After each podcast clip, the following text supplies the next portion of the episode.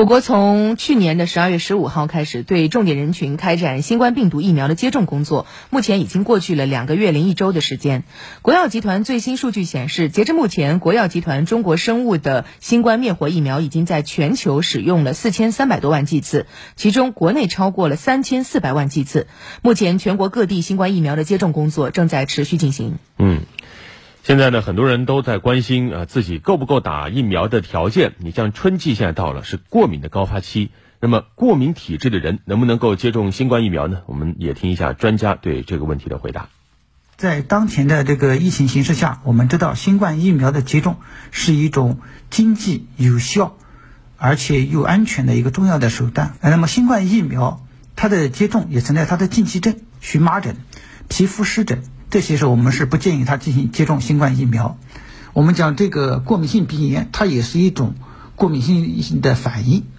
呃，是否能接种新冠疫苗，主要是根据它的严重程度，是不是在这个反应的一个急性发作期。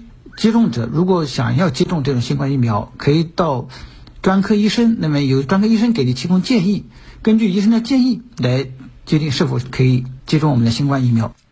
除此之外，还有哪些人群不适合接种呢？专家也给出了回答。不适合接种的人群包括像孕妇、哺乳期妇女、正处在发热、感染等疾病急性期、患免疫缺陷或者免疫紊乱的人群，以及有严重的肝肾疾病、药物不可控制的高血压、糖尿病并发症，还有恶性肿瘤患者等人员。不在十八到五十九岁接种年龄段范围的人员，需要等待进一步临床试验数据的披露，明确后续是否能够接种。嗯，那实际上我们构建免疫屏障，就是为了保护这些不适合接种疫苗的人。那马上就要开学了，很多家长也关心，针对小朋友的疫苗有没有呢？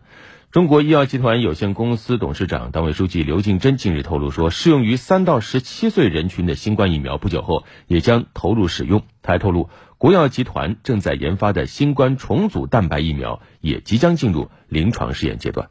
到目前为止，使用我们的疫苗啊，最大的年龄已经接近一百岁了，三到十七岁这个人群呢，应该讲我们的临床实验各方面的效果啊，和十八到五十九岁之间的年龄段人群基本没有什么太大的差别。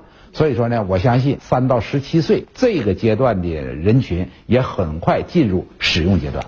灭活疫苗因它是病毒，活病毒具有这种传染性，必须在 P 三高等级生物安全这种生产车间来生产。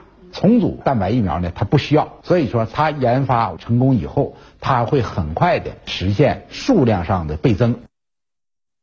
对于很多接种了疫苗的朋友来说，大家都非常关心接种疫苗之后的保护期到底有多长？它可以终身免疫吗？对此，国务院联防联控机制科研攻关组疫苗研发专班负责人曾益新也进行了回应，来听听。疫苗保护期按世卫组织的规定要求，半年以上，我觉得是应该基本上没有太多疑问。当然，至于说保护期能不能像很多病毒性的这个疫苗一样。能够终身免疫，或者是至少保护五年、十年，不能下这个结论。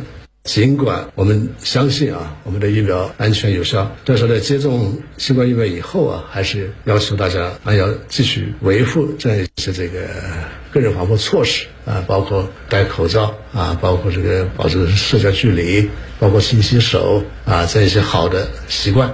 毕竟疫苗的保护作用啊，不是百分之百，目前为止还没有任何一个疫苗啊受。